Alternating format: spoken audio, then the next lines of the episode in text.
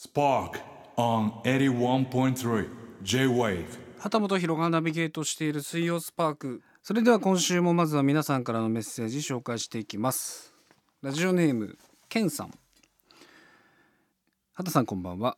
畑さんが時々お話しされている子供の頃好きだったというおせんべい名作。どんなおせんべいなのと思ってネットで調べたら何とも見覚えのあるパッケージ。私もよく食べていたあの君作。ではありませんか？え名作なの？なんか漢字が崩れてて目が君に見えませんか？という。で長年いやたった今になるまで私の中では君作でした。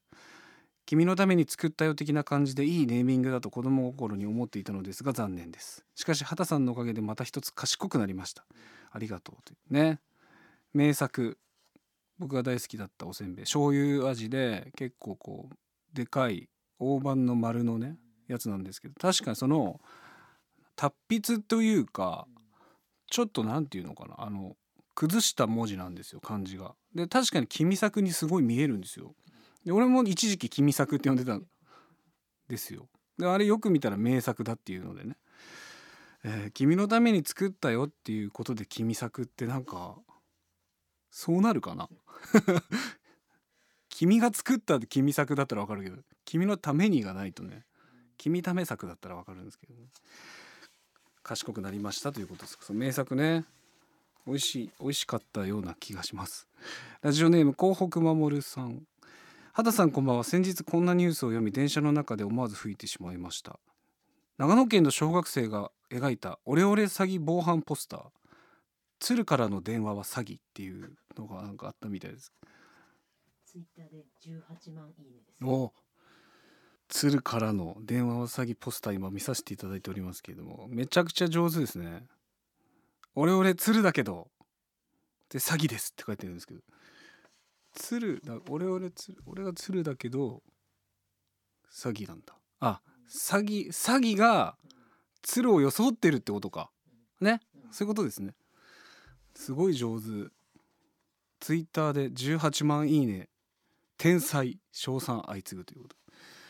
鶴からの電話もぜっていうかもう詐欺からの電話も詐欺ですよこれは。おそらくね。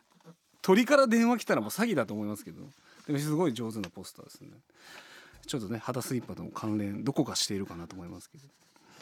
ラジオネームあったあったんさん。畑くんメガネさんこんばんは。ふつおたです。久しぶりに これあんまメガネさん関係ないんですけど内容もう入ってます。久しぶりにドーナツエピソードです。私はドーナツを買う時1人2個までというルールでたくさんある中から2個を選ぶのですが旦那さんはいつも4個頑張っても3個買うのです。1日にそんなにたくさん美味しく食べれますか？畑くんは1日に美味しく食べられるドーナツの個数は何個ですか？チョコファッション以外に何を選びますか？ということですね。えー、4個1日4個のドーナツはもうちょっとすごいよね。結構キャパこ超えてるけどな俺俺はもうね1日1個です。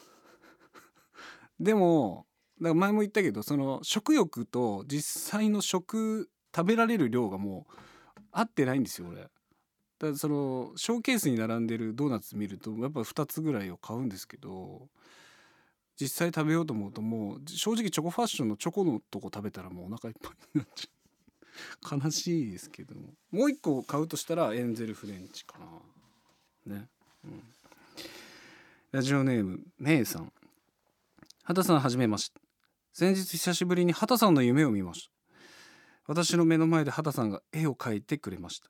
夢の中でも畑さんはとてもかっこよくドキドキしました。でも肝心の絵が何だったのか分かりません。あれは何の絵だったのですか？教えてください。ということなんですけど。あれね。あの絵ね。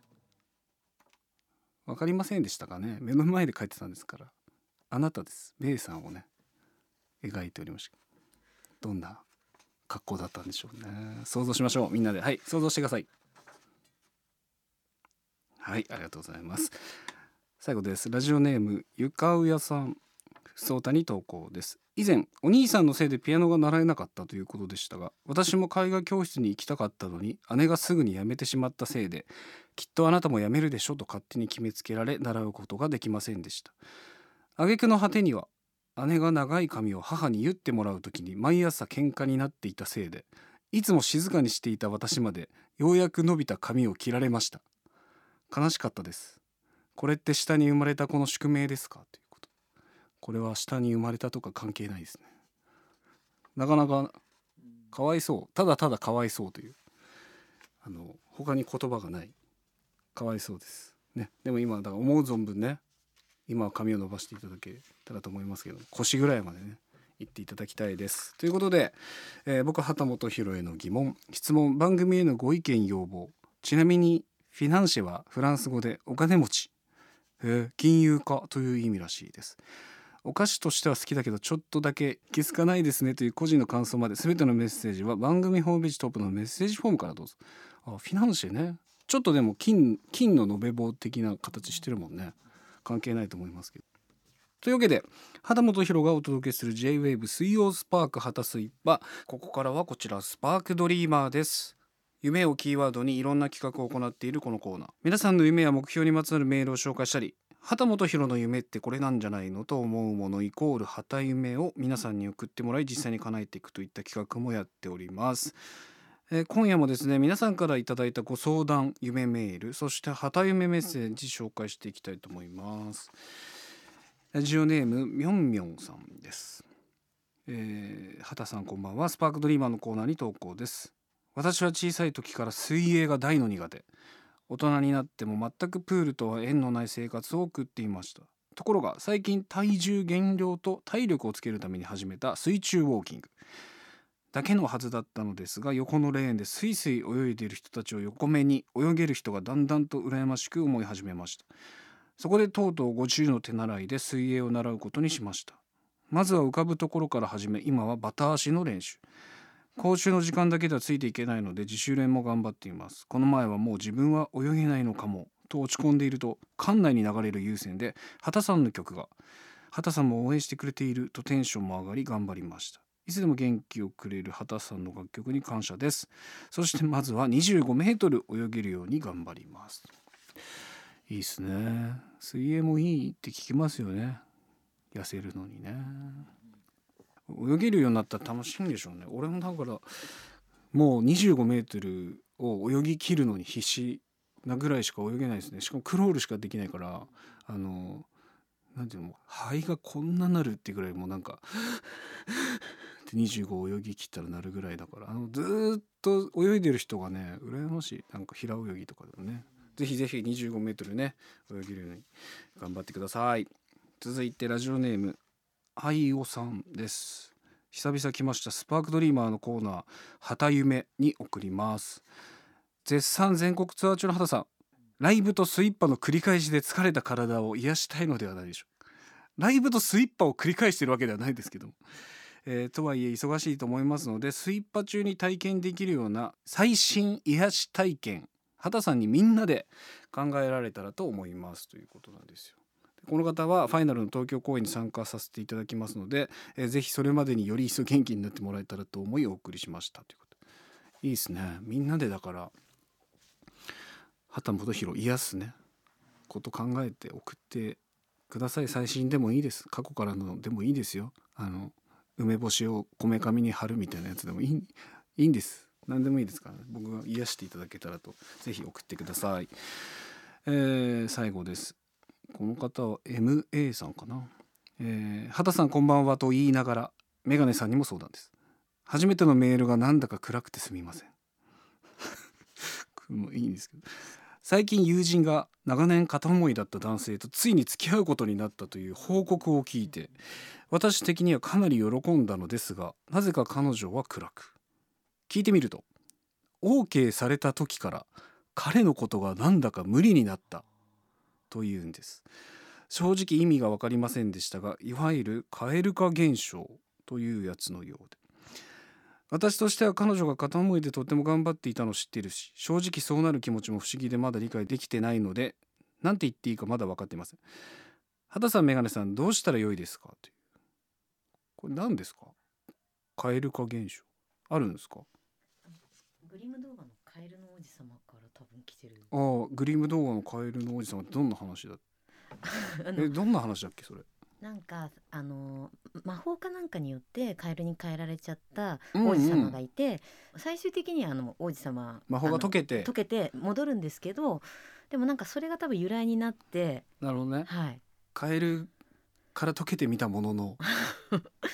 実際にはみたいなうん、なんかことを変える生理的に無理みたいになをちゃうみたいな。カエル化現象っていうんだ、これでもなどういう心理なんですかね？これ私わかります。え？カエル化現象の経験された方。どういいうか。心理なんですかこれって、多分、うん。うん。片思いしてる時って、はい。めちゃくちゃ夢見れるっていうか自分の中ですごい美化できるじゃなういですか、んどんどんね。だけど、うん。OK になったら向き合うじゃないですか。リアルがそこにある。突きつけられた瞬間に怖くなって畑さんが先週ラストで言ってたあのセリフですよ。何ですか？浅野敦子さんの。私怖いの。それ。101回目のプロポーズ。怖くなるってこと？うんなんか向き合いたくないっていうかなんか現その実になっちゃうっていうか。理想で描いてた頃のうん。その人の方がいいなみたいになっちゃうのかな。多分理想の方が自分通りにいうくんまあけど、ねうん。あの、いやなんかそのそれだとしてうんそのちょっとなんか違うかなとかだったらわかるんですけど、無理になるんですよ。何なんですか？無理になるって。うん。もうその行くとこまで行っちゃうのかな？振り幅で。ゼロか100なんでしょうね。ね。うん、無理になっちゃうんだもんね。悲しいですよね。悲しいですよね。これでも無理になった人に何にも言うことないよね。しょうがない。ただただこの男性がかわいそうという。いやか。せっかく振り向いてみたら嫌われてね。ーだって振り向いて振り向いてってで言われて。なんだよって振り向いたら嫌われるんでしょ？切ない。切ないですね。カエル化現象ということで。これはもう多分この方も無理なんだろうからまあその終わりに向かっていくじゃないですかきっと。女性は。そう。うんで男性は多分一回振り向いちゃったもんだからもう好き好きだからうん。結構、なんで？って追いかけるよね今度ね。で追いかけられればられるほどまた無理なんでしょ？うん。ひどい。ひどいはお男性からするとちょっと辛いなっていうふうに思いますけど、うん。かける言葉がないですねじゃあね。だからりあんまりだから理想だその追いかけられまくった人はちょっと要注意ですね。あんまり引っ張って振り向くとだいぶ出来上がってる可能性があるってことですねカエルがね。だから駆け引きっていうのはしちゃいけない駆け引きをしちゃいけないうん。いい言葉いただきます。駆け引きしちゃいけない。私怖いのということで、はいということです。こんな感じで引き続きこのコーナーでは皆さんからの夢にまつわるお話、お悩み関係のご相談、もちろん旗夢も募集していきます。ちょっと癒してほしいですね。ぜひ送ってください。81.3 J-Wave Spark